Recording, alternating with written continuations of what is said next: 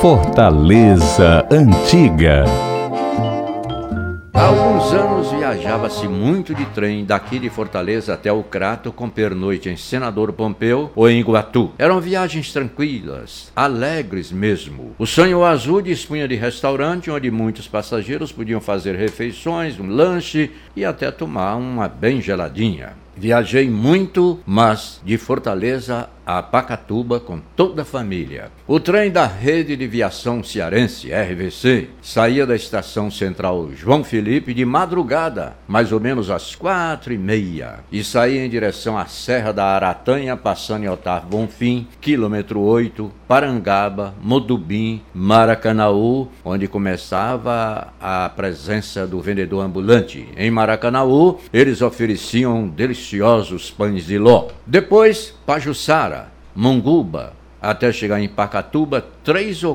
quatro horas depois. Chegava-se, saía-se de Fortaleza às quatro e meia, cinco horas, chegando em Pacatuba lá para as nove horas da manhã. Pacatuba era terra da banana seca e do doce coelho, goiabada e cascão, também vendidos por ambulantes na estação.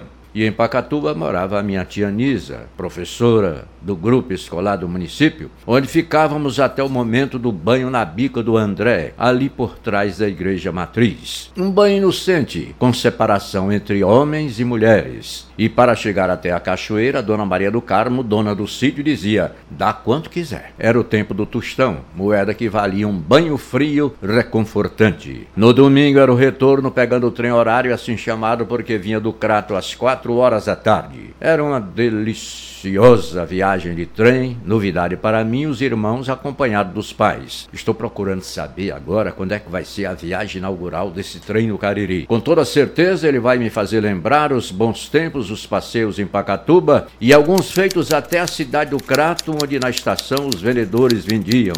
Olha a água do Crato, que era uma água gostosa e pura.